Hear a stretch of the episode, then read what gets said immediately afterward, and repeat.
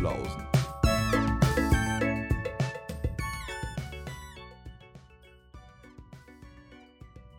Hä, hä, hä. Flausen! Naja, die Flausen melden sich vor allem erstmal aus der ausgedehnten Sommerpause zurück. Ey, den Scheiß, da schneiden wir erstmal weg. Das läuft noch gar nicht. Natürlich läuft schon. Und du wolltest noch mal gucken.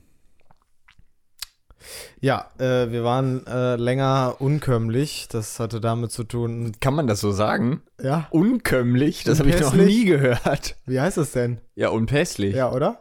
Ja, Ja. egal. Das wollte ich natürlich eigentlich sagen. ja. Äh, unkömmlich. äh, naja, egal. Auf jeden Fall hatte das zum einen mit ausgeliehenem Equipment, aber auch mit mangelnder Muße, Zeit und vollgeplanten Wochenenden zu tun, wo wir ja üblicherweise immer aufnehmen. Und ähm, naja, da sich äh, in manchen Leben ja dann doch auch zwischenzeitlich mal was ändert, hat man dann auch manchmal weniger Zeit. Insofern, Dazu mehr in einem Privatpodcast. Genau. ja, Ja. insofern, wir sind aber frisch und munter zurück und Haben ähm, auch was mitgebracht. haben natürlich wir bringen eine inhaltliche. Folge. Wir haben euer Feedback von letzter Woche natürlich, äh, von letzter Woche. Von letzter von, Folge, Von letzter Folge. die über einen Monat her ist. Stimmt. Fast ja. anderthalb. Ja, ja, natürlich wurden wir auch schon gefragt, ob das dieses. Projekt jetzt, äh, jetzt äh, endlich äh, äh, endgültig Endlich eingestellt. Da waren Ist es drin. Endlich eingestellt. Äh, mein Gott, ey. Nein, endgültig ähm, Ich kann noch eingestampft mal kurz wurde. absetzen, ne? Nee. Oder natürlich auch gescholten von den, von den Hardcore-Hörern, ähm, warum denn nichts käme. Naja, insofern, wir sind wieder da und äh, genau, das Feedback zu letzter Folge war ja doch eher gut und auch ähm, in den Zahlen gut. Insofern haben wir uns jetzt mal gedacht, dass das eigentlich irgendwie ein Format für uns ist. Ähm, vor allem, weil wir ja beide super ähm, journalistisch aktiv sind und äh, das natürlich auch mit einer gewissen Expertise auseinanderreißen können. Nein, natürlich wie immer, wie wir durch unser gesamtes Leben gehen, mit gut gespieltem Halbwissen Fake überzeugen. it till you make it. Genau. Und äh, insofern haben wir uns jetzt das nächste Blatt vorgenommen. Die Zeit ist ja eigentlich so unser Haus- und Hofmedium, deswegen war das erste Mal, wo wir es gemacht haben, natürlich auch die Zeit.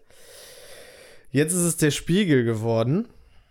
Und ähm, wir haben jetzt die Ausgabe 24 vom 6.6.2020, wie es dann auch im Titel stehen wird, uns vorgenommen. Und ähm, der Trüssel hat jetzt wieder einen kleinen Eingangs, äh, eine Eingangseinführung zum Spiegel allgemein vorbereitet. Aber erstmal wollte ich dich jetzt noch fragen, Cyril, haben wir noch was zu erzählen aus den letzten Wochen?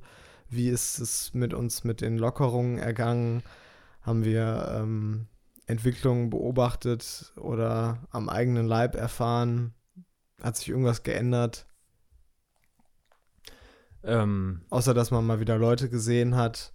Ich war mittlerweile essen. Ähm, mal wieder. Ich war sogar in, in, in Hotels. Also, ja. Ein Stück Normalität ist wieder da. also immer emotional ist Rheinland-Pfalz näher an uns hier in Bonn herangerückt als vorher. Also zum einen, weil mir Ach das so, nicht so klar ja. war, dass wir, dass man oder man einfach, das liegt ja jetzt nicht an unserer Lage, dass man einfach von hier in 20 Minuten mit dem Auto dahin fahren kann.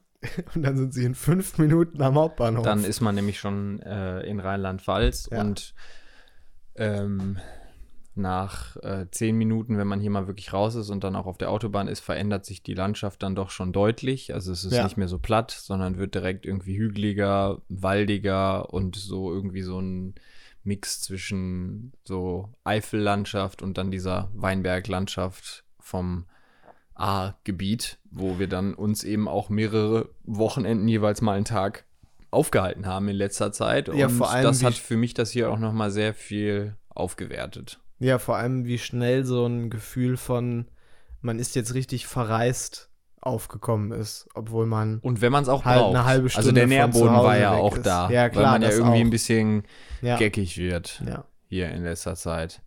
Ja, Genau, und äh, das Wetter war eben auch immer top und man musste jetzt nicht so nicht so viel ähm, Fantasie anstrengen, um sich zu denken, dass man irgendwie, ja, ich weiß nicht, in irgendeinem anderen großen Weinanbaugebiet, auch vielleicht Italiens oder so, gerade unterwegs ist.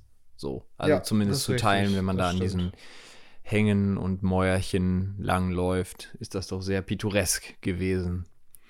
Ja, genau. Ähm, sonst, ja, ich finde es, ähm, also ich habe jetzt keine aktive Angst irgendwie vor der sogenannten zweiten Welle, aber mich würde es jetzt auch nicht wundern, wenn die käme und wir dann eben im Herbst oder für wann das irgendwie berechnet ist in den Worst-Case-Szenarien, wir eben dann wieder ähm, massive Einschränkungen haben werden, weil es doch auch ähm, jetzt, wo ja, also vorher galt ja quasi so ein bisschen irgendwie rechtlich, gesellschaftlich gesprochen irgendwie, was nicht explizit erlaubt ist, ist verboten. Also war ja quasi irgendwie so mehr oder weniger der Grundsatz, so was das öffentliche Leben angeht und diese Corona-Maßnahmen, das ist ja jetzt wieder komplett ins Gegenteil verkehrt und das merkt man auch, finde Ja. ich. Also Ja. allein schon die Zahl irgendwie beim Spazierengehen irgendwie der Leute, die da auch einfach so im öffentlichen Raum, wo es ja nie eine komplette Maskenpflicht für alles gab, aber die das trotzdem getragen haben, die war halt viel höher. So. Ja. Und Mehr Gruppenansammlungen. Auch wenn du jetzt irgendwie hier mal wieder so bei, am Poppelsdorfer Schloss bei gutem Wetter, wo jetzt in den letzten Wochen auch äh, die Sonne da, da geschienen wird hat. jetzt wieder komplett der Sommer Das sah genossen. aus wie immer. Egal, es sieht genau. aus wie, wie jeden Sommer. Ja. So, ne? genau. Ja, ja, sowas beobachtet man auf jeden Fall. Wobei ja auch die Temperaturen, glaube ich, was damit zu tun haben, wie, wie das Virus auch agiert und äh, Das anschlägt. ist ja, um, ne? das Wärmer ist ja umstritten. Ist, ist also doof, Drosten oder? sagt ja nein. Ja, Drosten sagt ja, ist egal. Das war zumindest mein letzter Stand. Ach Ich habe so. jetzt auch seinen Podcast und seine Beiträge länger nicht mehr ähm, Okay. verfolgt. Also mein letzter Stand von vor ein, zwei Monaten war, dass er zu dieser Ansicht sozusagen gehört, da setze ich nicht drauf, das wird kaum einen Effekt haben. Und dann andere, ich weiß es nicht, zum Beispiel glaube ich auch dieser Kekulé oder so, die sagen eben, ähm, das wird es eindämmen. Ja.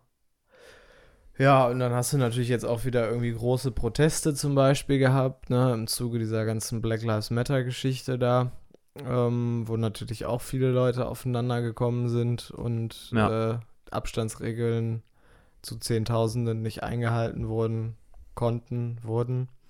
Wie auch immer man das jetzt bewerten mö- möchte, aber ich würde mich nicht wundern, wenn es äh, bald wieder nach oben geht. So. Ja. Naja, abwarten. Ähm, manche Sachen fühlen sich dadurch jetzt irgendwie, finde ich, so ganz lustig an. Also, ähm, ich weiß nicht, so wie, wie, als wir jetzt, äh, ich war jetzt mit ja mit unseren Eltern ein Wochenende wandern, ähm, da so im Taubertal, also rund um Rothenburg ob der Tauber. Ähm, und da waren wir dann halt immer in Pensionen und abends dann so essen und so. Und das war dann schon irgendwie, also es ist natürlich anders und du musst dich irgendwie immer eintragen und Bums und so, aber ansonsten gehst du irgendwie ganz normal essen so.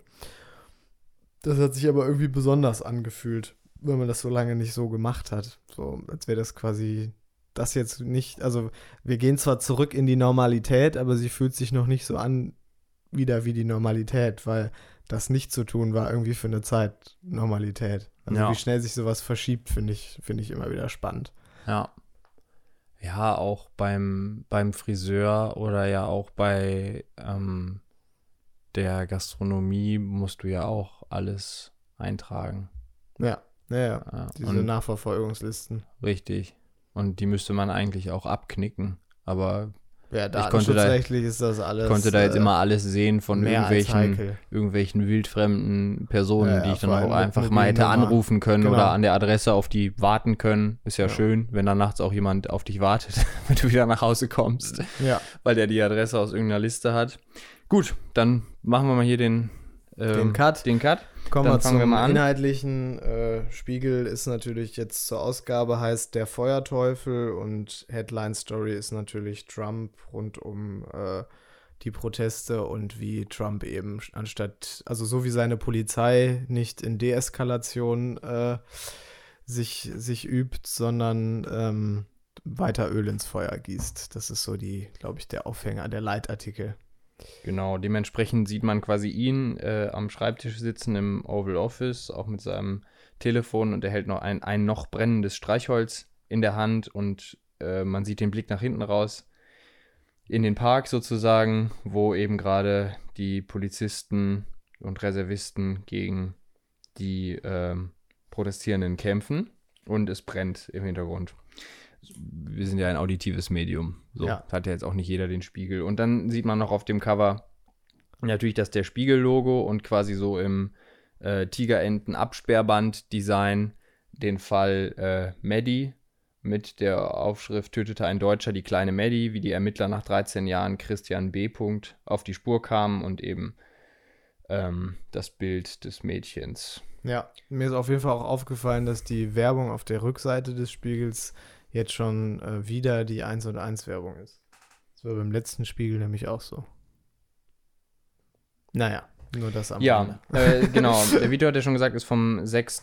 Juni 2020. Das ist der letzte Samstag, weil Ja. der immer samstags erscheint seit ein paar Jahren. Ähm, und es ist die Nummer 24. Ja, das Allgemeine, der Spiegel wurde 1947 ähm, gegründet unter Mithilfe der Alliierten und so weiter. Den Namen gibt es ja eigentlich auch schon. Das äh, wusste ich The- überhaupt nicht. The Mirror gibt es ja schon ähm, im, in Großbritannien. Ja, die haben damals, äh, also da gab es ja noch kein Grundgesetz ne, und so weiter, 1947, sondern halt dieses, dieses ein Kontrollrat. Und die haben dann an bestimmte Leute, die die eben für vertrauenswürdig hielten, diese sogenannten Verlegerlizenzen verteilt. Und der Augstein, der Rudolf Augstein, hat eine ergattert. Hm. Und dann hat er das Magazin gegründet. Genau, es ist eben ein Magazin, es erscheint wöchentlich, äh, der Erscheinungstag hat sich immer mal geändert, der Hauptsitz ist Hamburg und in der jüngeren Vergangenheit war tatsächlich in diesem Jahr ähm, ein relevantes Ereignis, nämlich die Fusion von Spiegel Online und Spiegel und das war ja sonst immer getrennt.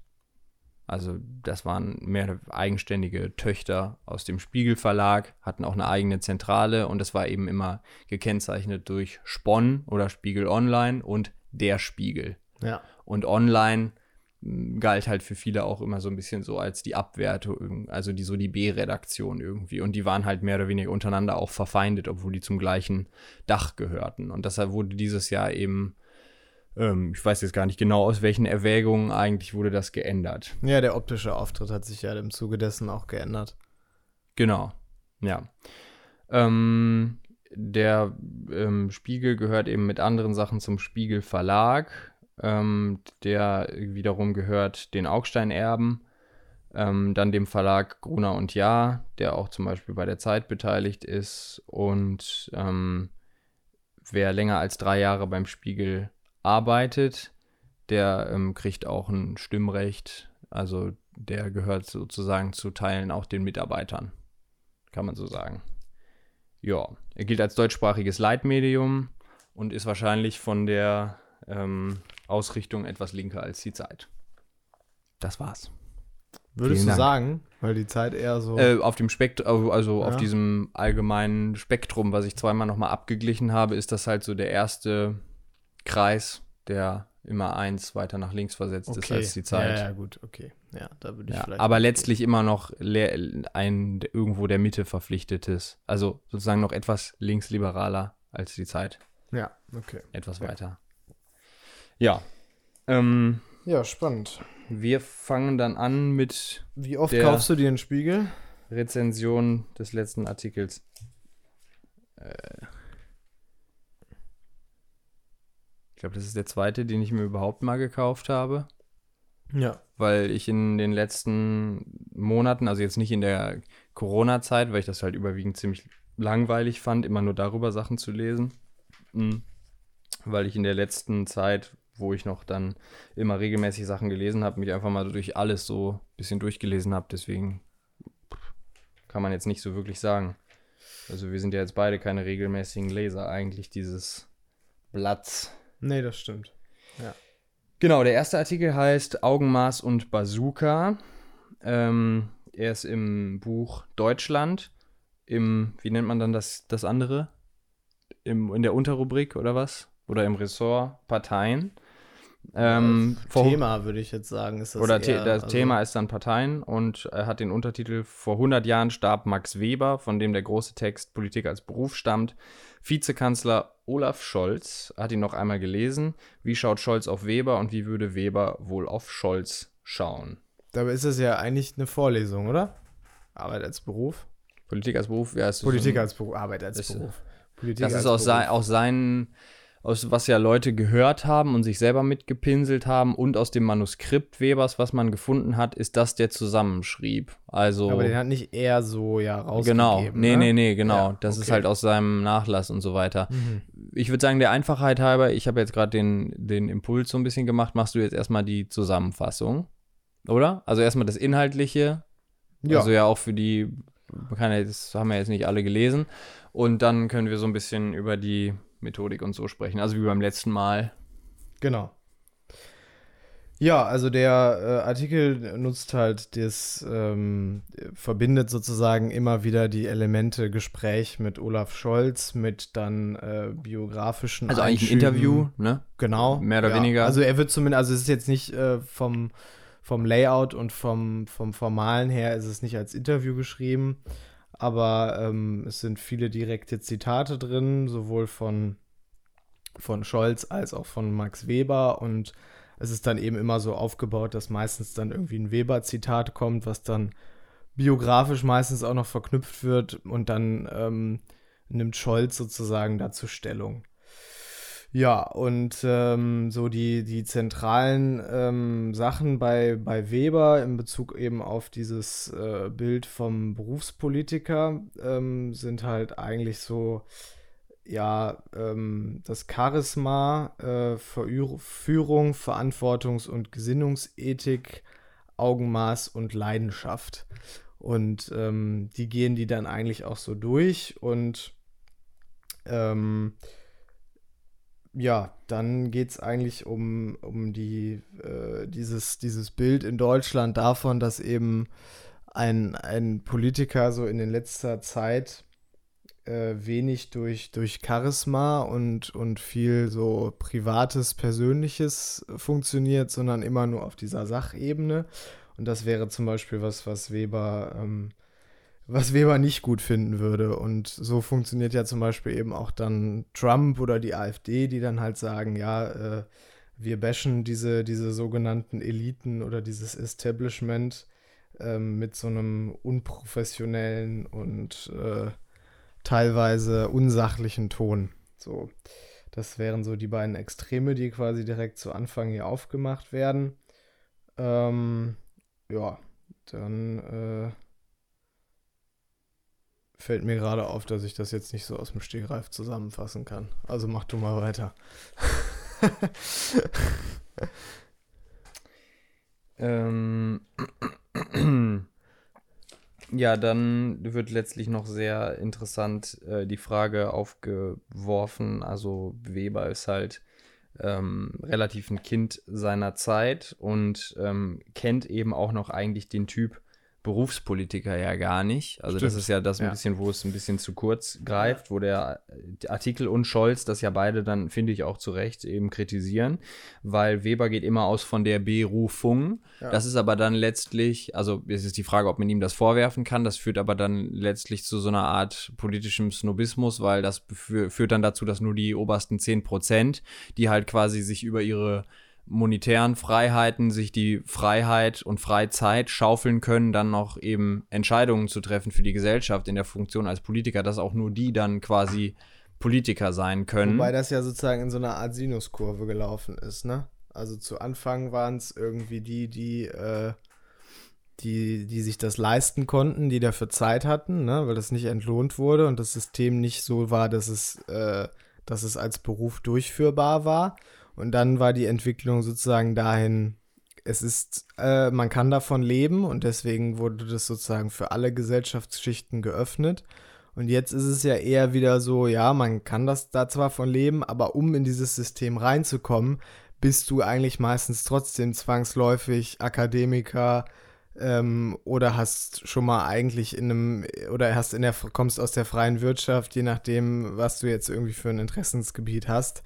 Ja. Ähm, das ist eigentlich wieder sozusagen dem, dem Otto Normal Arbeiter, der, also ne, die halt unterrepräsentiert sind, so, Ja. ne, weil dann bleibt es sozusagen eher wieder in dieser Berufspolitikerschicht, ne, also Ja, weil die, die Ja, genau, die Milieus- Stand genau, die geworden. Milieus haben sich halt wieder homogenisiert und ausdifferenziert. Und das ist ja auch hier der sehr, finde ich, sehr schöne Satz auch in dem ähm, Artikel. Ähm, die Arbeiter sind fast alle weg aus der SPD. ja, Es sind genau. jetzt Lehrer und Juristen, Ja. weil es sich sozusagen wieder dann, ähm, Nee, indem genau, es sich wieder selber, Arbeiterpartei ohne Arbeiter. genau, indem es sich dann wieder rationalisiert hat, quasi auf das politische Geschäft, sind dann die Arbeiter dann über die Zeit da Ja. ausgestorben aus der Partei. Ähm, Ja, dann geht es natürlich viel so um das Verständnis davon, was, was überhaupt Politiker für uns ist, ne? Also, was der mitbringen muss und äh, was der für Max Weber mitbringen muss, sind halt dann so diese, diese, diese Geschichten rund um dieses Charisma und diese, ich weiß jetzt nicht, was der andere Begriff war, äh, Verantwortung. Ja, also das, was du jetzt immer so ein bisschen verschliffen hast, ist, ähm, also der wesentliche Gegensatz für, We- für Weber ist auch unter den Politikern oder generell viel unter Menschen ist, entweder bist du ein Verantwortungsethiker oder du bist ein Gesinnungsethiker. Das sind beides heute schwache, nicht verwendete äh, Wörter. Also Gesinnungsethiker, da würden wir heute sagen Moralisten, Mhm. sowas, also die eben ähm, hauptsächlich eben oder hauptsächlich vom Ideal, auch Idealisten, von den, von den Werten, vom Ziel her denken und alles andere, also jetzt mal sehr überspitzt, Okay. um wirklich extremer aufzumachen und dann alles andere im Zweifelsfall auch äh, bereit sind zu biegen. Deswegen Verantwortungsethiker würden wir heute sagen, sind Realpolitiker. Ja, also Die kennen die ja. Gegebenheiten, haben, haben natürlich auch meistens irgendwie was, wo die langfristig mal hinwollen, aber im Wesentlichen geht es darum, die divergierenden Interessen heute miteinander in Ausgleich zu bringen und eben mögliche Politik einfach zu machen. Also daher ordnet dann ja auch Scholz die Grünen zum Beispiel dann eher bei den Gesinnungsethikern ein. Ja. So, das, also sagt er nicht so deutlich, aber klingt Ja. zumindest an, ne? Und das auch eine Partei wäre, die auch bereit ist, quasi für ihre Sachen gehasst zu werden. So formuliert er das ja, glaube ich. Ja. Ähm, und sich dann halt irgendwie eher so bei den äh, Verantwortungsethikern. Ja. Ähm, und ich finde, dieser Artikel greift irgendwie auch sehr schön so das auf, weil es natürlich ja auch um die Krise geht und dieses Bazooka-Bild, was er da gemacht hat, das steht ja auch ähm, in der Überschrift, ne, wo dieses Konjunkturpaket, was er, ähm, obwohl er ja eigentlich sonst immer Verfechter der schwarzen Null war, jetzt irgendwie da ähm, durchgebracht hat und was eigentlich ja eine nie dagewesene Finanzspritze ist und deswegen sagt er, hat er quasi zu Recht gesagt, dass wir machen jetzt hier nicht irgendwie auf Spatzen schießen, sondern äh, wir nehmen Ja, jetzt die Wir Bazooka machen raus. alles, um die Genau. Depression zu verhindern. Richtig. Und äh, da haben wir aber ja auch noch in, in, in einer der Folgen, so wo Corona anfing, drüber geredet, dass man jetzt sich darüber freut, dass man eben solche ähm, dann Verantwortungsethiker Ja. in der Politik hat. Ähm, Und eben vielleicht auch Leute, die jetzt nicht äh, mit Charisma und äh, irgendwie äh, so ihrer ihrer Personality, wenn man so will, oder ihrer, ihrem schauspielerischen Können überzeugen, sondern Ja. mit ihrer Fachkompetenz. So, und das zeigt sich dann eben, äh, also er, er hat ja auch da, wo diese Rede so, ne, der, die wurde dann eingeleitet in dem Artikel, die, die Rede, wo er dieses Finanzpaket verkündet hat, als wohl wichtigste Rede in seiner Karriere, weil Merkel war in Quarantäne, das heißt, er war als Vizekanzler the man of the hour sozusagen, ne? Und hat dann diese Rede gehalten und hat die halt so, so wirklich so in Beamtenmanier runtergebügelt, Ja. ohne viel Gestik, ohne Pathos, ohne, ohne große Worte. Also dieses Bazooka-Bild Ja. kam dann ja auch nachher erst in einem, in einem Zei- In einer einem- Pressekonferenz, in einer Pressekonferenz oder? oder, in einem genau. O-Ton für irgendeinen Sender Ja. Und äh, sagt dann halt auch selber, dass sein Credos vorher war, halt eben mit Sachlichkeit zu glänzen und nicht mit, mit Emotionen. Ja, so. das ist auch jetzt, also ich denke mal, den Inhalt haben wir bis jetzt eigentlich ganz gut zusammengefasst. Jetzt können wir auch in die einzelnen Stellen reingehen und auch die Kritik. Und zu dem, was du gerade gesagt hast, ist quasi der spezifische äh, Abschnitt. Ähm, also zu dem Auftritt, er habe nicht gestisch auftreten wollen, keine Selbstdarstellung, keine Schauspielerei, er sei ja nicht in einem Film. Also als er eben in dieser entsprechenden Ja. Rede die Kanzlerin vertrat, Sachlichkeit. Auch Max Weber mochte die Schauspielerei nicht, wollte echte Gefühle sehen. Und das ist, und danach macht der Artikel sozusagen, oder hier der, der Autor, ähm, macht dann weiter mit dem nächsten Thema und lässt sozusagen für uns als Leser sozusagen offen, ja, die echten Gefühle, die gibt es eigentlich sozusagen auch bei Scholz nie. Das, Ja. Also, dass das dann wiederum das ist, was Weber dem vorwerfen würde. Also so meinst grundsätzlich Verantwortungs? Verantwortungsethiker-Typus, äh, ja, soll es auch sehen, aber dann zwischendurch irgendwie wenigstens Gefühle. Äh, ich halte das auch für.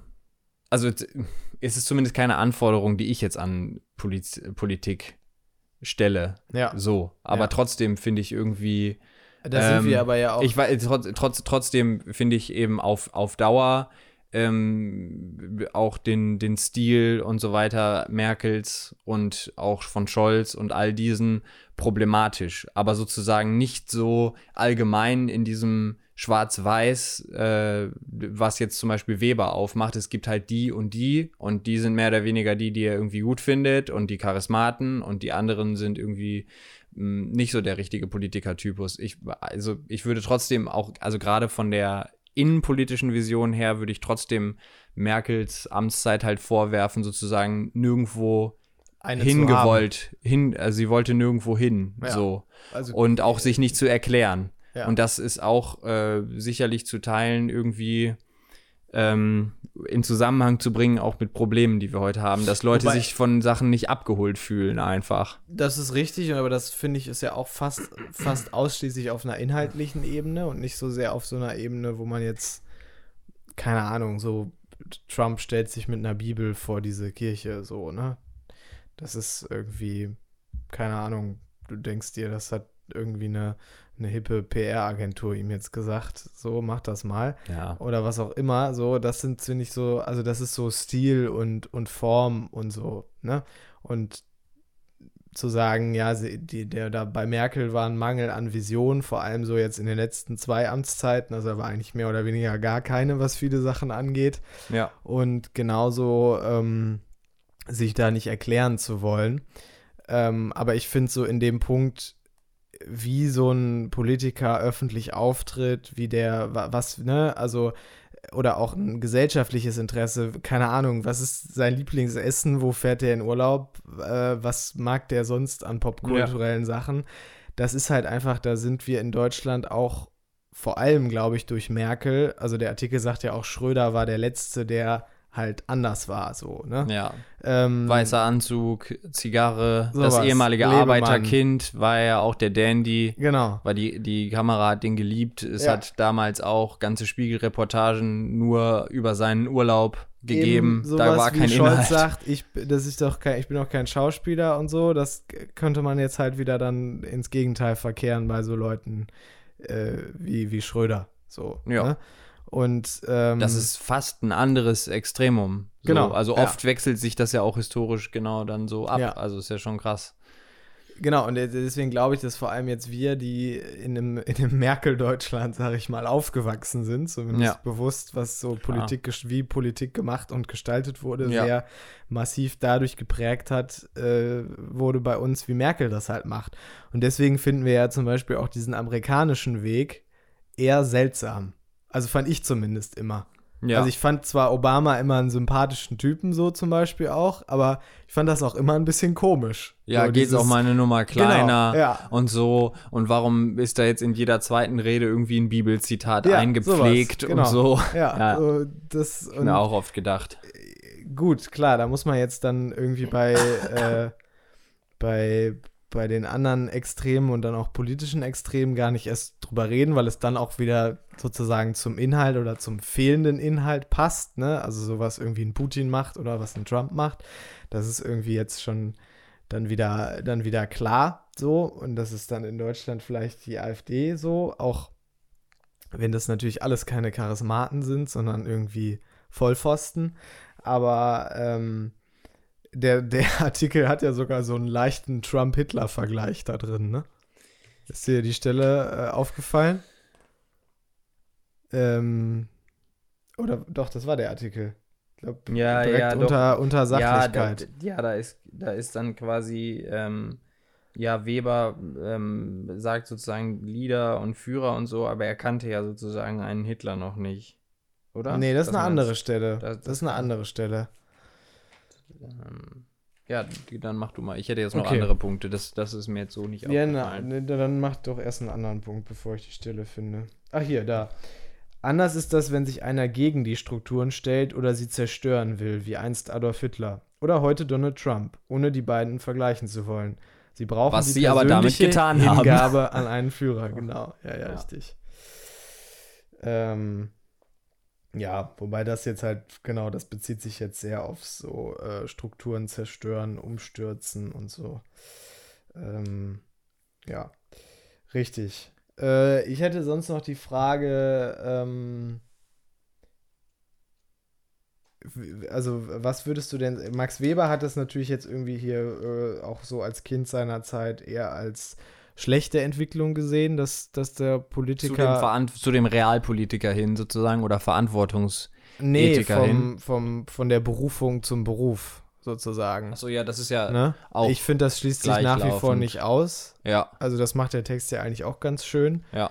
Äh, zu Olaf Scholz dann in dem Fall, Ja. aber da fallen mir auch noch mehr Leute ein, wo das auf jeden Fall zusammenfällt. Ja, Gregor Gysi. Ja, zum Beispiel. Ja. Ähm, ja, und genau, also äh, da, was, da haben wir jetzt natürlich gerade schon kurz drüber gesprochen, aber was ist so überhaupt eigentlich unser Ver Verständnis von, von Politikern? Also was Ja, erwarten das wir? können wir mal ans Ende stellen. Ich würde Okay. erstmal nochmal weiter Textkritik gerade so, machen. Ja. Also einmal fand ich das noch, was ich am, eben auch so ein bisschen gelesen habe, teilweise off, Sachen offen zu lassen, sodass der Leser automatisch zu bestimmten Schlussfolgerungen gelangt. Das habe ich ja eben schon gesagt. Und eben dieses äh, Das abwechselnde immer, Mittel. Scholz rezipiert Weber und dann dieses Vorgestellte, was würde Weber jetzt heute, le- würde er denn leben und war sagen, wenn er dann auf Scholz blicken würde. Ja, es Insgesamt- ist wie ein, wie ein fingier, fingiertes Interview so. Ja, oder so, ja, irgendwie dann eine, eine Oder Begegnung, so, wie auch immer. Ja, ähm, insgesamt fand ich den Artikel sehr, ähm, sehr inhaltlich. Also er hat sich wenig mit so Scholz gibt sich so und so oder solchen so Floskeln oder Ja. solchen, das oder das groß irgendwie so einen Rahmen erzählt wurde, ja, wir sitzen hier in dem und dem Steakhouse und es gibt eine riesige schwarze Mühle oder so, Ja. wie man das ja auch oft dann hat, so und es ist Berlin und es war ein klarer Morgen und bla. Also was irgendwie ja gar nichts mit dem Inhalt zu tun hat. Das Ja, war das sehr, sehr wenig. Also wirklich sehr viel einfach, Ja. dass der Text irgendwie äh, aufgenommen wurde und so weiter und so fort. Das habe ich auch schon gesagt. Ähm,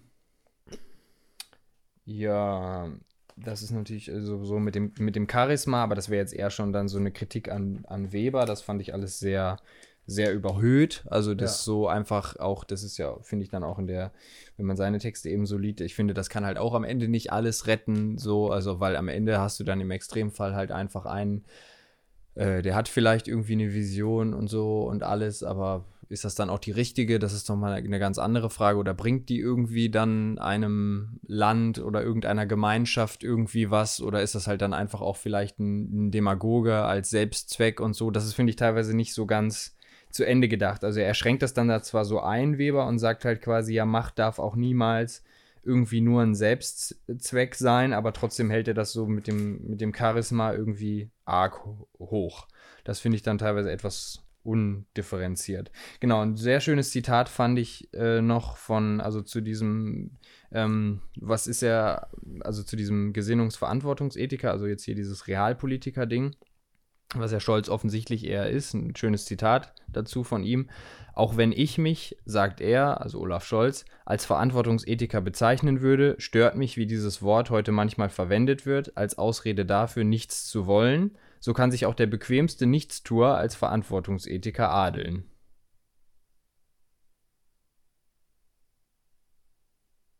Ja.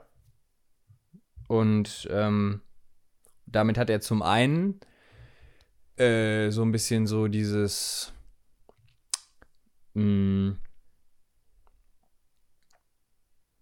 ja, wie soll ich das jetzt sagen? Also ich fand das sehr schlau, auf jeden Fall. Weil er hält das ja eher für einen positiven Politikertypus, einen Realpolitiker, aber er sagt ja damit dann trotzdem, also er zieht das so ein bisschen auf eine andere Ebene, indem er sagt, ähm, dass, dass das auch sozusagen missbraucht wird und man sozusagen auch andere, ähm, also schon auch grundsätzlich immer, also er sagt damit, dass man trotzdem in der Politik grundsätzlich was wollen muss. Auch egal wie harter Realpolitiker, wie sehr man immer einfach sozusagen aus den Umständen versucht, das Bestmögliche zu machen und eine Krise managt, eine Krise verwaltet und so weiter. Du musst immer irgendwo wissen, wer du bist. Und das finde ich auch ein ganz schönes Resümee eigentlich von dem Artikel und auch seiner Person. Ich glaube, der ist halt einfach so. Ja, ja. So. Und wenn er Ja, jetzt den nicht, großen Charismaten gibt und sonst was so, dann ist es halt fake. Ja. Dann hat ihm das irgendeine Genau, PR-Dings erzählt und Ja. so. Der Das ist halt einfach ein komplett sachlicher Typ.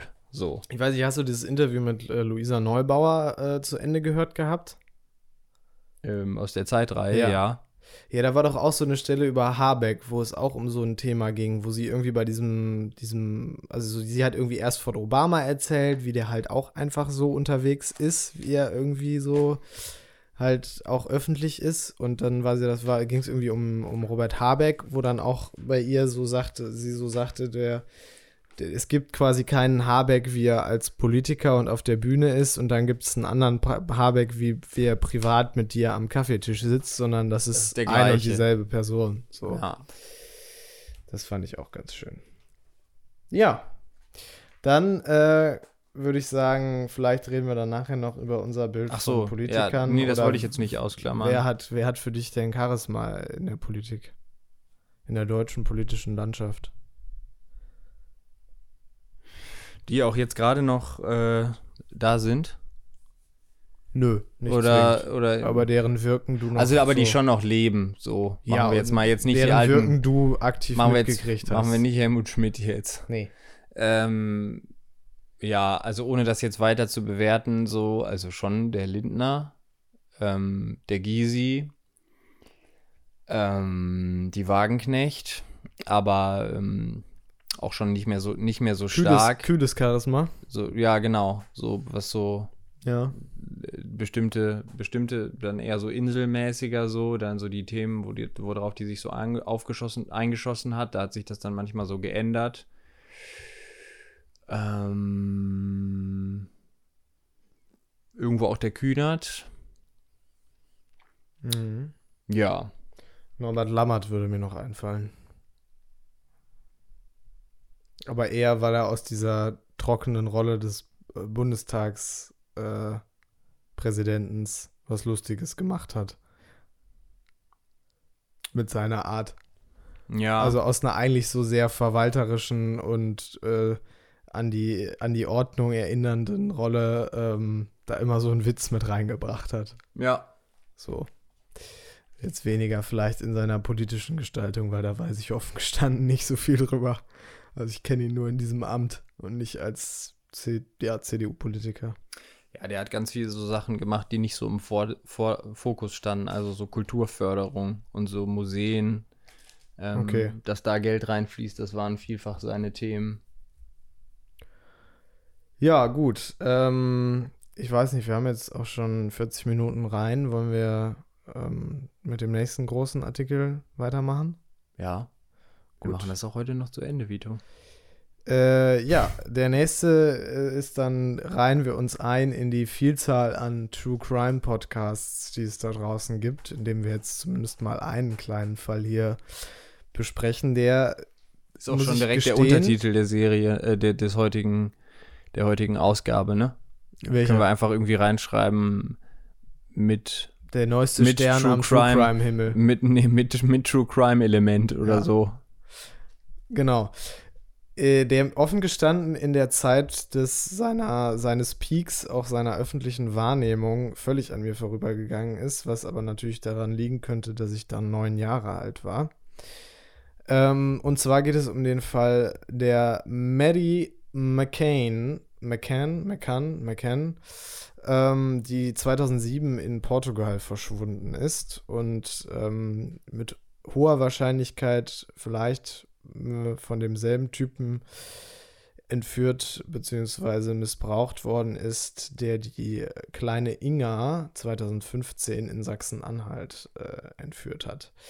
Ja, ähm, der Artikel beschreibt eben dann erstmal den, den Fall, also wie sozusagen da ähm, das passiert ist in Portugal, was man darüber weiß und vor allem, wie dann danach die Öffentlichkeit damit umgegangen ist. Also das ist so ein, ein sehr berühmter, berühmtes Beispiel wohl dafür, wie man sowas öffentlich ähm, jetzt negativ gesagt ausschlachtet, positiv gesagt, wie man die Öffentlichkeit dafür nutzt, ähm, um eben einen Verdächtigen zu finden, wenn man denn einen hat, oder eben um Hinweise zu bekommen.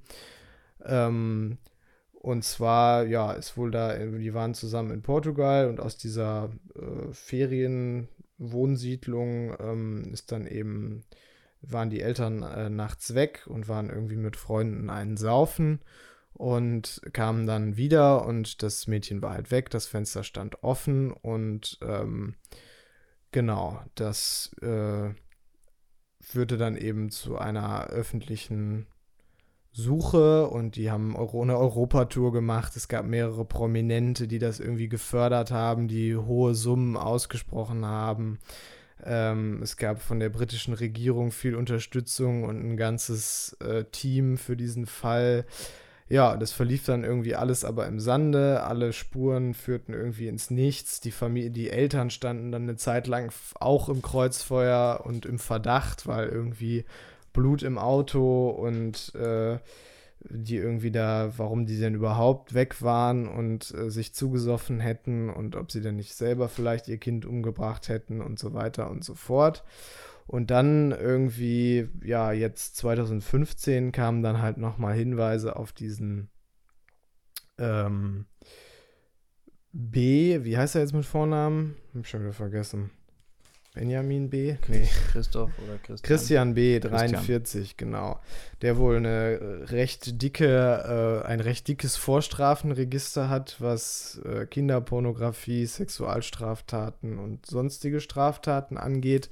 Also in dem Artikel fällt mehrfach der Satz, äh, das würde ich jetzt auch stilistisch schon anmerken, ähm, die einzige Konstante in seinem Leben war die Kriminalität, äh, zumindest in verschiedenen Varianten. Genau, und auf ihn durch ein Phantombild und ähm, ja, noch ein paar, äh, ich glaube, eine Zeugenaussage kam dann auf ihn wieder der Verdacht und äh, der sitzt jetzt, glaube ich, aktuell auch im Gefängnis und äh, zwar eigentlich wegen eines, äh, eines anderen Falls, weil er irgendeine alte Frau vergewaltigt haben soll, aber jetzt ähm, wird wohl wieder mehr in seine Richtung entwickelt, auch was Maddie angeht. Ähm, und äh, ja, das sind so, glaub, ist, glaube ich, so der Fall. Ähm, und ich glaube, so die spannenden Sachen an dem Fall sind halt einmal, wie lange der existiert, wie man eigentlich den quasi schon ad acta gelegt hat, wie der dann aber immer wieder äh, hochgekocht äh, oder wieder, wieder, wieder aufgemacht wurde. Dann wurde wieder ein neues Spezialteam aktiviert und dann wurden wieder alle 10.000, nee, 100.000 Seiten Bericht äh, durchgegangen. Dann war der mal sogar auch hier bei Aktenzeichen XY und so weiter und so fort. Also ist ein Fall, der quasi durch viele, ähm, ja, Höhen und Tiefen. Höhen und Tiefen und vor allem auch äh, unterschiedliche Justiz, na nicht, nee, ähm, ja, ja äh, doch, Teams. klar. Portugiesische Polizei ja, genau. hat auch Sachen gemacht, genau, also so, auch Länder dann, und ja. so gegangen ist. Richtig, ein internationaler Fall irgendwie verstrickt und am Ende geht es vielleicht dann doch zurück auf einen Deutschen, der ähm, schon lange Dreck am Stecken hatte, wo man sich dann auch, wo ich jetzt so die Sachen gelesen habe, immer wieder gefragt habe, warum so jemand noch draußen rumläuft. Stichwort Sicherheitsverwahrung und so. Ja, ja da haben wir beim letzten Mal drüber gesprochen. Ja, da kennt man natürlich dann die, die Gutachten und so nicht. Ähm, ja. Ja, ich fand das sehr, äh, sehr interessant, nachher so quasi so diesen, diesen Clou zu sehen, dass man quasi auch gesehen hat, dass jetzt die, ähm, ja, diese Aufenthaltsorte in beiden Fällen halt sozusagen übereinstimmen. Also, dass sowohl ähm, bei dieser Inga als auch bei der, bei der Maddie eben einfach man da die Orte zusammengebracht hat. Also quasi ja. dann, wo das passiert ist und dass das dann auch immer zumindest ungefähr gepasst hat, dass der auch hätte da sein können, weil der mehr oder weniger seinen Aufenthaltsort dann da hatte. Ähm, ja, was kann man sonst noch so auf der journalistischen Artikelebene zu diesem Artikel sagen? Ich finde jetzt nicht so viel. Ich finde, es ist alles ähm, recht chronologisch erzählt. Ähm, ich finde, teilweise ist das ganz gut aufgezogen, dass ja auch die Presse das so ein bisschen so gemacht hat. Ähm, ähm, in der Rezeption des Falles, es geht so um Arm und Reich, weil die kommen ja da aus dieser Grafschaft, äh, sind jetzt nicht irgendwie die englische Lordschaft, aber auf jeden Fall, das wurde ja auch hier extra irgendwie betont, sind dann damals zu der Privataudi äh, die Generalaudienz beim Papst äh, geflogen mit dem Privatflugzeug. Ja, irgendwie sie wurden schon dadurch in eine ähm, also denen wurden von Leuten geholfen, von reichen Leuten, ne? Ja, aber die selber kommen auch aus dieser Nobelgegend. Ja? Okay. Ja, genau. Ja. Ähm, und der hatte ja, also dieser Christian B. hatte ja immer Probleme, sich irgendwie überhaupt über Wasser zu halten und hatte immer so Gelegenheitsjobs, ja. dann auch Kriminalität, wo er eben seinen Lebensunterhalt. Ja, ja, also das war ja auch hat. so die, die Beweislage dann so kannte sich da aus, ist da mehrfach in, in Häuser auch eingebrochen in diesem Ferienhaus und so. Ähm, also das passte sozusagen ja dann auch für die Ermittler alles so zusammen, quasi.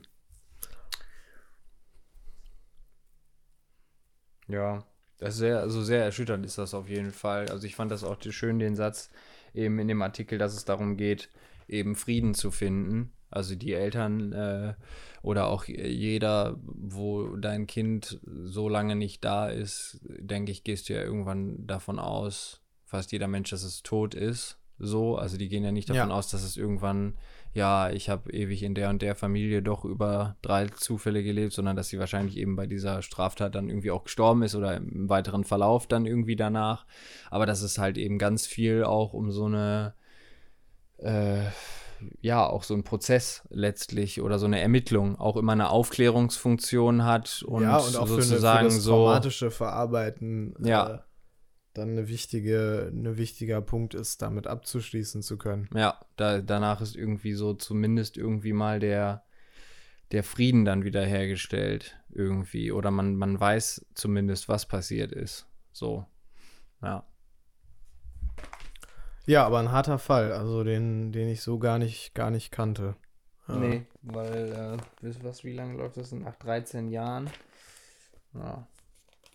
Vermutlich auch eigentlich natürlich nicht so, wenn man sich die Fotos anguckt und so, das ist nicht so ganz unsere, ähm, unsere Zeit. Ja, hab ich doch gesagt, also, ich war ne? da neun. Genau, Mai 2007. Ja. Habe ich nichts von mitgekriegt. Oder zumindest kann ich mich nicht dran erinnern. Ja, ähm, genau, dann haben wir als nächstes noch aus dem, auch noch aus dem Buch Deutschland ähm, hier Zeitgeschichte. Den Artikel Soldaten der Wehrmacht plünderten besetzte Länder. Eine Studie zeigt, viele arbeiten Wunschlisten ihrer Frauen und Freundinnen ab. Ja. Es ist äh, ein relativ kurzer Artikel, ich glaube, meine auch von einem Historiker. Ähm, nee, einfach hier von einem Spiegeljournalisten geschrieben und äh, es ist quasi ein, ein Buch äh, rausgekommen und innerhalb dieses Buches hat halt quasi der Historiker, der dieses Buch geschrieben hat, mehr als 6000 unbekannte, also bisher unbekannte Tagebucheinträge, Feldpostbriefe in Archiven eben ausgewertet und das sozusagen dieses, dieser Teil aus dem Buch wird jetzt hier dann quasi so vorgestellt. Ja, und die Erkenntnis daraus ist eigentlich mehr oder weniger, dass es zwar schon klar war, dass die, die Leute, die halt ähm, die Soldaten, die von der Front auf, von der Wehrmacht äh, auf Heimaturlaub wieder nach Hause kamen, oft was mitgebracht haben. Ähm, und ähm, das geht aber jetzt aus diesen Briefen wohl deutlich hervor, dass das äh, auf, auf sozusagen auf Einkaufslisten bzw. Wunschlisten zurückging. Also dass die Frauen zu Hause klar gesagt haben, äh, wenn du das nächste Mal hier wieder bist, auf Mal hier bist, dann bringst du dann mal bitte wirklich schön, schönes Stück Kernseife und die Russen haben doch so guten Tee und die Franzosen so tolle Seife. Bringst du doch davon mal was mit. Ähm, genau, also dass das quasi auf Bestellung war. Und ähm, zum anderen eben, dass sie sich da dann eben auch aufgrund des Wechselkurses, also sie haben immer in eigen, in, der, in der Währung da vor Ort bezahlt und nicht Genau. in Reichsmark, Wo aber weil die ja- Reichsmark wären natürlich viel, viel mehr wert gewesen. Genau. So, und das waren ja die- dann genau schon kontrollierte Gebiete. Genau, und, die Und- haben aber auch ganz oft einfach geradet. Also sind halt einfach in den Laden rein und haben mit der Waffe eingekauft. Aber um den Punkt geht es dem Historiker, glaube ich, gar nicht so sehr, sondern es geht eher so um dieses, Ja, um dieses diese lustige Verhältnis. Irgendwo soziologische Erkenntnisse Genau. eigentlich schon, ja. Ja. Ähm, und dann geht es noch darum, dass, beziehungsweise wird eben noch äh, erzählt, dass das äh, im Zweiten Weltkrieg was sehr Deutschland-eigenes war, dieser, dieser Heimaturlaub. Also, dass das Hitler sehr, sehr wichtig gewesen ist, dass die ähm, zumindest ein paar Wochen im Jahr äh, Urlaub haben und Ja, der hatte sich ja zu auch viel vor. Ne? erholen können. Genau. Also in, mein, in seiner Vorstellung wäre es ja wirklich dann am Ende die ganze Welt geworden. Also er hat ja auch schon Sachen geschrieben zu den Straßenschluchten Manhattans, wie dann da noch gekämpft wird. Dementsprechend hat er mit einem sehr, sehr langen Krieg auch eigentlich insgesamt geplant für die ganze Welt Ja. eben und dann mussten die sich eben Ja, entsprechend muss es eben erholen. auch 20 Tage Urlaub im Jahr geben. Ja. Na, also es gab wohl kein Recht auf Urlaub so, aber das wurde wohl doch meistens gewährt und ähm, auch so war wo, wohl auch so meistens vorgesehen. Ähm, und genauso das halt sozusagen auch dann von Propagandaseite her und von, von äh, der, der, der restlichen äh, Reichsführung her die Be Bedenken da waren, dass die äh, schwer bepackten Urlauberer oder beziehungsweise Hamsterer äh, nicht militärisch korrekt grüßen könnten und äh, ihr Aussehen zu wünschen übrig ließ. Ja, der, äh, aber Hitler fand das, fand das alles äh, völlig in Ordnung und äh, wenn der Soldat etwas mitbringe, sei das ein Zuschuss, der der Heimat sehr zu, zu, zu Stadt, was? Zustatten komme, genau. Insofern, ich fand das eigentlich einfach nur eine ganz lustige Anekdote. Ähm, das wird jetzt auch sonst irgendwie nicht noch weiter hier bewertet, was ich ganz, ganz skurril finde. Ähm, aber ja, ist mehr irgendwie nur wie so eine, Erzählung. wie so eine kurze Erzählung aus dieser, aus diesem Buch und bleibt damit irgendwie auch eine Anekdote, aber ich fand sie, das ist irgendwie hängen geblieben bei mir, so dieses Bild auch ähm, von diesen Fronturlaubern. Ja. Genau. Was hast du hier noch dran geschrieben? Bei Ja. Grundnahrungsmittel und Alltagsgegenstände? Ach so, ja, das, das fand ich halt eben schön. Ähm, wurden nach den frühen Siegen im Westen, also der Blitzkrieg am Anfang, äh, Luxusgüter nach Hause gebracht, überwogen später Grundnahrungsmittel und Alltagsgegenstände. Das ist Ja, ja, weil dann der der Wendepunkt Heimat des fehlte. Kriegs. Das ist Genau. ja dann der Ja. Wendepunkt des Kriegs. Wird- also ja. weiß ich nicht, ab wann das jetzt war. Da ging es dann ja auch dann dem Deutschen Reich schon sehr schlecht und das hat sich ja auch sowas in sowas niedergeschlagen. Das sind ja, das finde ich auch immer was ganz Interessantes. Es gab ja auch dann, äh, es gab ja noch mal diese eine Befragung sozusagen, glaube ich, äh, 34 oder 35 und danach gibt es ja überhaupt keine Zustimmungswerte und so oder dahingehend wurden ja auch keine Daten erhoben. Also das heißt, was nehmen Historiker dann immer? Äh, als einziges so noch, ist zwar aber auch irgendwie sehr komisch, äh, einfach die Anzahl an Päckchen und Briefen, die Hitler zum Geburtstag bekommen hat. So, und da gibt es eben auch, sobald irgendwo auch mal durchgesickert ist, dass es nicht einfach nur noch ein Vormarsch ist, sozusagen, wie das am Anfang in der Blitzkriegsphase war. Da gibt es halt einen heftigen Knick da drin. Hm. Das wurde halt viel, viel weniger. Weil man Hm. ja sonst überhaupt nichts, nichts belasten kann. So, Ja. die Nazis haben sich ja nicht nochmal dann wählen lassen oder Ja. sowas. Irgendwas. Hallo, da sind wir wieder. Wir machen weiter mit dem nächsten Artikel. Ja, der nächste Artikel ist ein, ist ein Das sind erstmal die Interview Prämien des Spiegels. Die sollte man auch immer lobend erwähnen. ja, zwischen einem Spiegel, Spiegelredakteur und Marco Giorani oder so, der Chef der großen italienischen Sendergruppe. Ähm, das Interview ist eigentlich gar nicht so interessant. Mir ging es eigentlich nur um das Thema, weil der Aufhänger des Artikels eben dann auch wieder ist äh, Privatfernsehen beziehungsweise lineares Fernsehen versus der, ähm, der Streaming-Giganten Amazon und Netflix. Und warum die warum sozusagen die konventionellen Sender sich jetzt bemühen, zusammenzutun. Zumindest die Italiener wollen eben sich jetzt mit Pro7 Sat1 zusammenschließen, haben das schon mal versucht, sind daran gescheitert und jetzt geht es halt irgendwie um einen Neuaufschlag ähm, eines wirklichen europäischen Verbunds. Und da wären diese beiden nämlich dann schon mal sehr groß, weil das eigentlich so, also Pro7 Sat1 Gruppe ist die größte Europas eigentlich oder mit die umsatzstärkste.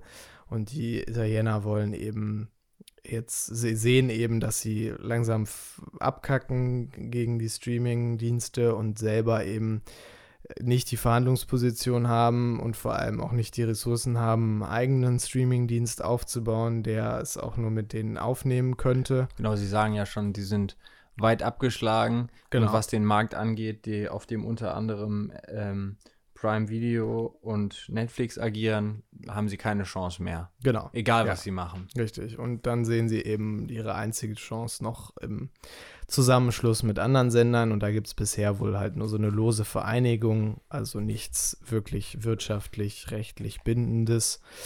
Ähm, ja, Genau, dass man sich nämlich, das war mir auch gar nicht so und das klar. Das kann man jetzt bewerten zumindest aus der Sicht dieses, darüber diskutieren. Dieses Italieners ist eigentlich der deutsche Markt, der spannendste und wichtigste und mit dem halt dieses Projekt auch steht und fällt, in Form der Pro7-Gruppe. Pro7 Sat1-Gruppe, mit der er dann sozusagen fusionieren will. Um dann eigentlich, wenn ich das jetzt richtig verstanden habe, gar nicht erst das zu versuchen, was Prime und Netflix machen, weil das sowieso für aussichtslos hält nach der Analyse kann ich nicht wirklich was zu sagen, fühlt sich für mich aber auch so an. Ja, ja, allein so, also ich meine, da ist jetzt noch die die beiden haben, die äh, gesamten Ressourcen und so, ja. Und bei Deswegen, Amazon ist es schlichtweg auch einfach für alle anderen in dem Bereich eine Finanzkraft, die quasi unendlich ist, zumindest in diesem in diesem Sektor. Ja. Also würden die jetzt quasi anfangen, das zu vermischen, ne? Ja. Also die könnten alles produzieren eigentlich. Ja. So, und wenn ich das jetzt richtig verstanden habe, man will sozusagen von der Kraft her und auch vom wirtschaftlichen her so groß wie möglich werden, also paneuropäisch sozusagen in dieser Fusion, in dieser Sendergruppe, wie er sich das vorstellt, um dann aber, er sagt nicht auf genau welchem Niveau, also jetzt zum Beispiel äh, Bad 9a oder Stadt Bonn oder so, um dann aber möglichst lokal und kurzlebig zu produzieren. Weil und nur und live und das sind die Stärken, kurzlebig die das Fernsehen in, für ihn noch hat. Kurzlebig in dem Sinne, dass halt ein Beitrag zum Beispiel maximal einen Monat oder so interessant ist. Danach ja. ist er einfach nicht mehr aktuell, worüber der berichtet. Und das ist dann aber auch gut so, weil da sieht er das Einzige, wo man noch quasi eine Schnitte machen kann. Ja, das ist, beziehungsweise das ist die einzige, die einzigen Sachen, die eben Netflix und Amazon nicht bedienen. Ja. Ähm, was, also wie tief das jetzt blicken lässt auf das generelle Bild vom Fernsehen und was die vor allem für ein Selbstverständnis haben. Gut, das ist jetzt ein Italiener, da muss man ja generell noch mal kritisch über nachdenken, aber das finde ich ist echt ein großes Armutszeugnis. Also, dass zumindest der schon in der Hinsicht aufgegeben hat, ne? wo jetzt zum mhm. Beispiel Pro7 Sat 1 ja nochmal sowas wie mit Join ja zumindest was versuchen, ne? Was ähm, zu Teilen ja auch funktioniert. Ja. Außer finanziell eben. Ja. Aber ich meine, Netflix funktioniert finanziell auch nicht. Das ist immer noch so ein, was ist das, ein Aushalten, wer am Ende übrig bleibt. Darauf wird sozusagen gesetzt.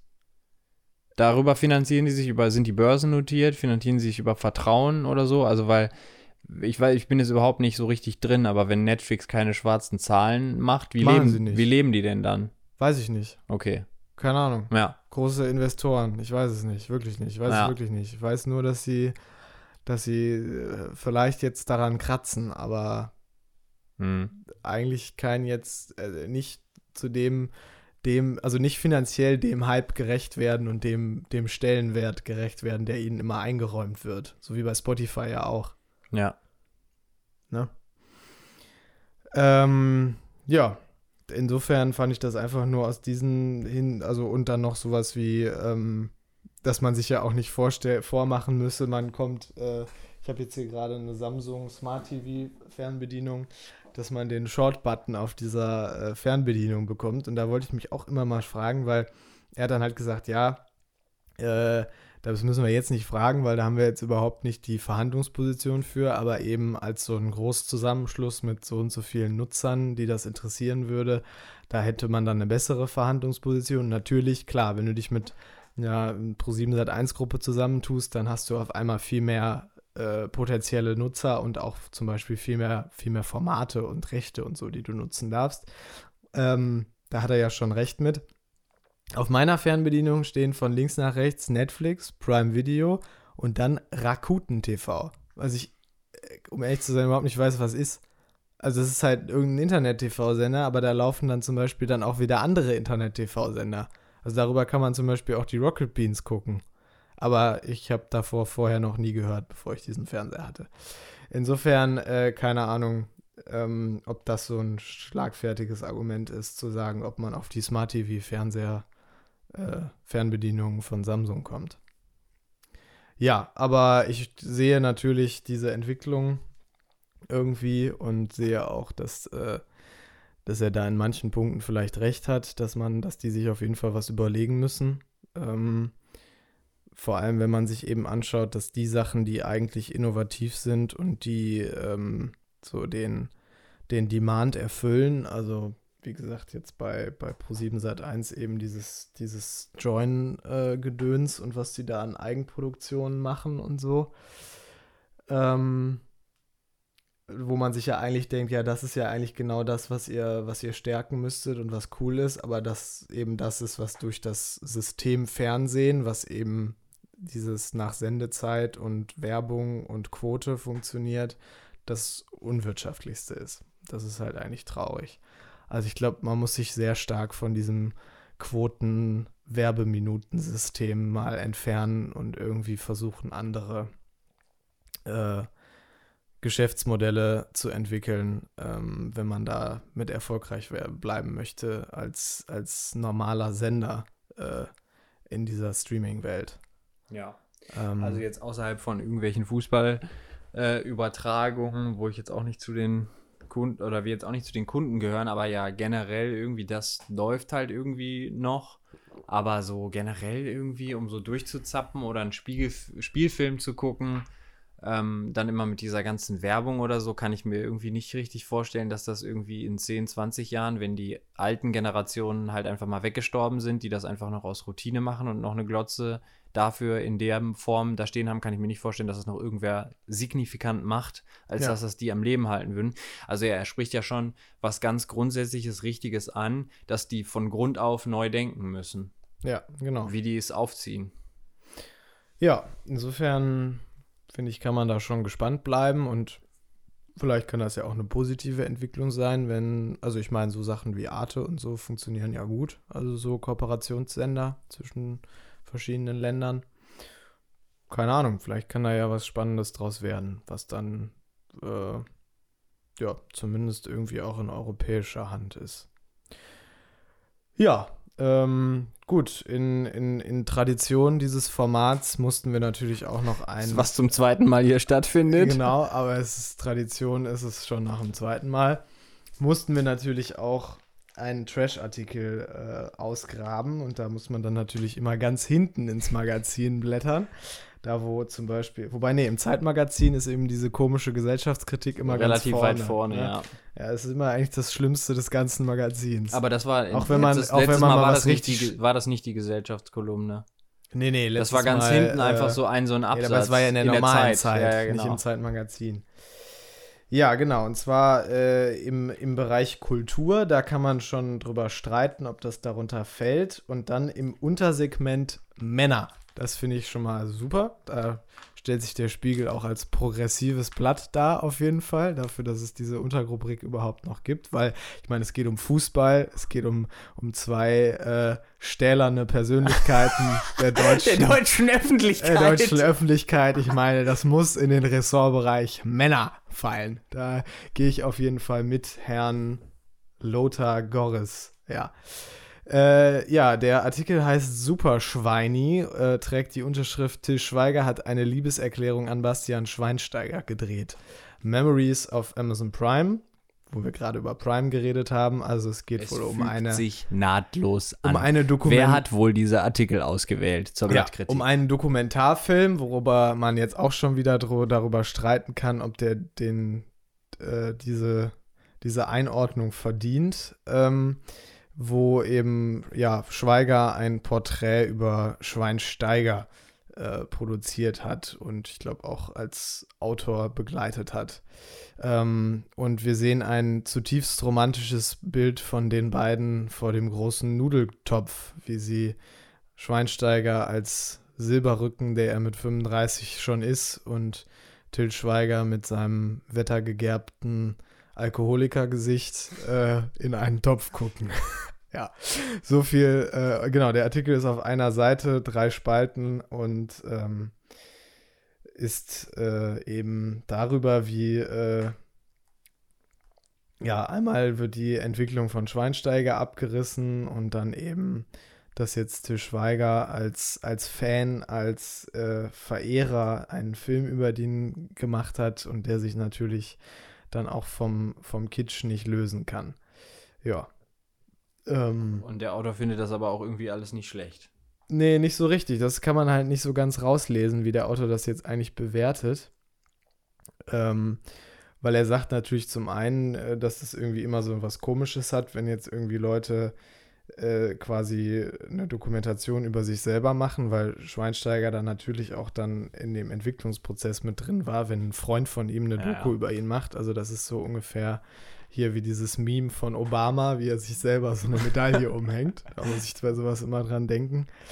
Ähm, ja, und genau dann, äh, dann dieser ganze, dieser ganze Schmarrn da rund um diesen, so, so Fußballer als so Nationalhelden zu verehren, da geht mir ja generell schon mal keiner bei ab. Ähm, und dann, ähm, ja, geht es natürlich ums Sommermärchen, um Schweinsteigers Weg und äh, wie, er, wie er an die Grenzen seines eigenen Körpers gegangen ist. Und dann wird Sch- Schwein, Schweiger zitiert mit, ähm, das nennt man Held, ein Held opfert sich auf. Ja, und am Ende kommt dann noch Hoeneß äh, aus dem Gefängnis zu Wort. Das ist für mich der Artikel in drei Sätzen. Ähm, ja, Zurüll? Ja, ich weiß nicht, viel Gutes kann ich dazu. Also man Äh, hat auf jeden Fall sagen. zero Also- Lust, nach diesem Artikel die Doku äh, zu gucken. Also das hat er auf jeden Fall geschafft, finde ich. Also unabhängig jetzt, was man von den beiden Figuren hält. Den Schweinsteiger kann man ja sogar noch ganz nett finden. Ja, und es geht ja. Aber Ja. Und es geht ja auch gar, also teilweise geht es ja auch ähm, dann um die beiden oder wie die beiden irgendwie gesehen wurden. Und dann frage ich mich auch echt, ob es eine Nummer kleiner geht. Was ist zum Beispiel das hier für ein Satz? Womöglich hat er das, also Bastian Schweinsteiger, wonach Til Schweiger sich sehnt, der trotz aller Erfolge stets mit seinen Kritikern haderte und kaum einem Kleinkrieg aus dem Weg ging. Anerkennung und Bestätigung. Ja, weiß ich nicht. Also kommt erstmal ganz drauf an, äh, irgendwie, wen du fragst. So. naja, und vor allem also muss man Bastian ja sagen, Schweinsteiger hat nicht, hat nicht Zustimmungswerte irgendwie wie die Kanzlerin. Oder äh, sonst oder andere Leute aus dem öffentlichen Leben. Naja, weil, der das, weil das Blut ne- meistens in den Beinen ist bei den Fußballern. das auch, aber der Vergleich, dadurch hinkt er, also gut, das ist bei äh, Schwe Til Schweiger ja doch auch eher so, aber vielleicht eher woanders das, bei das Til Blut in Schweiger. riesigen Muskeln. Genau, an einem riesigen Glied, wobei das wahrscheinlich gar nicht so groß ist. Ähm, aber weil der- der Vergleich hinkt meiner Meinung nach natürlich auch dadurch, dass äh, Til Schweiger ja doch auch durch mehr dumme Aussagen in der Öffentlichkeit geglänzt hat als Bastian Schweinsteiger. Ne? Also, Genau, vielleicht hat der nur an den äh, richtigen Momenten geschwiegen. Genau, entweder geschwiegen oder halt äh, nicht seine Meinung gesagt und genauso und bei Til Schweiger ist es halt dann eben das, das Gegenteil der Fall gewesen. Also da fall, fällt einem ja viel in der Flüchtlingskrise ein. Äh, dann irgendwie in seinem Restaurant Leitungswasser für 8 Euro zu verkaufen oder so. Das war zumindest ein großer Skandal, den ich sehr lustig fand. Ja, und äh, jetzt irgendwie ja auch so ein paar Verschwörungsgeschwurbelgeschichten, beziehungsweise da war er ja auch immer nicht abgeneigt, irgendwie auf da so ein paar Züge aufzuspringen. Insofern, ähm, ja, ist das irgendwie auch niemand, von dem ich mir eine Dokumentation über irgendwen angucken würde, selbst wenn jetzt die Figur auch nur annähernd interessant für mich wäre. Ja. So viel dazu. Ich wollte noch was, ein paar Sachen, allgemeine Sachen anhängen, jetzt zum Spiegel so insgesamt. Ähm, wenn man jetzt mal das analog, also natürlich gibt es den auch in der Digitalausgabe und so, darüber kann ich jetzt äh, nichts sagen. Aber wenn man das jetzt einfach mal analog vergleicht ähm, mit der eben gedruckten Zeit, dann finde ich. Sieht der immer aus wie eine Fernsehzeitschrift von außen. Genau. Er, also er hat, also ich wollte mit dem Positiven anfangen. er, positiv, er ist halt in dieser Magazinform. Äh, jetzt auch während wir den besprechen, kann man den immer hin und her geben. Man kann den einfach mal so da liegen lassen. Man braucht nicht, es sei denn, man gehört zur Generation unserer Eltern, irgendwie einen ja, Küchentisch. Oder man braucht keine Ausbildung, um es wieder zusammenfalten oder, oder eine Ausbildung, um die Zeit zu lesen ja. und wieder zu ordnen. Ähm, aber ähm, letztlich, also warum ich zum Beispiel dann doch glaube, obwohl ich eigentlich mit den journalistischen Sachen doch überwiegend die zwei, drei Male, wo ich mal einen mehr oder weniger komplett gelesen habe, eigentlich immer sehr zufrieden war, warum ich dann glaube, dass ich dann doch immer kein Abonnent wäre. Ich finde ihn halt einfach irgendwie nicht schön. Und auch irgendwie eigentlich gar nicht. Ja. So. Ich, also, ich weiß nicht, wenn man da jetzt mal versucht, also klar, der ist irgendwie einfach in diesen relativ feinen, engen äh, Spalten quasi halt immer geschrieben im Blocksatz. Ähm, es ist sehr viel Inhalt. Also es wird halt irgendwie pro Woche werden so 120 ja, Seiten das, rausgeballert. Ja das ist halt schon, schon relativ finde, krass. Mit, mit, dem Punkt sagst du es ja eigentlich schon, weil wir haben ja eigentlich eine Art Magazin und auch eben eine DIN A4-Seite, die aber so tut, als wäre eine, sie, sie eine Zeitungsseite. Ja. Weil wenn du dir jetzt zum Beispiel Teil des Schlichten. Ja, weil wenn ja. dir zum Beispiel jetzt so was das gleiche Format wäre, wäre ja so eine Geo-Reportage und die, die ist dann, dann ja einfach wie ein ganz. Buch geschrieben. Ja. So. Und ja. dann mal ein Bild, so, was dann irgendwie um, um äh, was dann einge, eingeschlossen ist in den Text oder so. Aber so finde ich das dann halt äh, quasi eine komische Vermischung. Ja. Vom Layout jetzt rein. Ja. Die Grafiken kann man meistens nicht entziffern, weil sie so klein sind. Ja, die, die, die Werbung ist dann immer, wenn, also wenn sie mal kommt. Aber das gut, ist wenig, das, ist das stimmt. Interne. Das ist sehr wenig. Genau, und dann ist sie halt so ganz überbordend, wie das jetzt hier am Anfang so dann oft, aber das ist noch so okay. Dann das Papier ist irgendwie schäbig. Der, der, der Einband ist auch irgendwie schäbig. Das ist so ähm, kein richtiges, ich weiß nicht, Fotopapier oder so, sondern irgendwie so ein komischer, komischer Hybrid. Also es ist wirklich so fast ja, dieses Fernsehzeitungspapier. Ja. Also ich weiß auch die ganzen Wörter nicht dafür, aber ja, das ist irgendwie, ja, so, das war's. Also, das war's dann auch, ne? Gut, so viel zum Spiegel, so viel zu dieser Folge. Ähm, ich hoffe, ihr seid nicht uns allzu böse und wir hoffen, dass es jetzt wieder halbwegs regelmäßig weitergeht. Ob wöchentlich würde ich jetzt mal ausschließen, aber zumindest alle zwei Wochen äh, würden wir uns jetzt mal, glaube ich, wieder committen zu. Und dann äh, hören wir uns bald wieder und sehen uns zu Teilen auch bald mal wieder. Tschüss. Tschüss.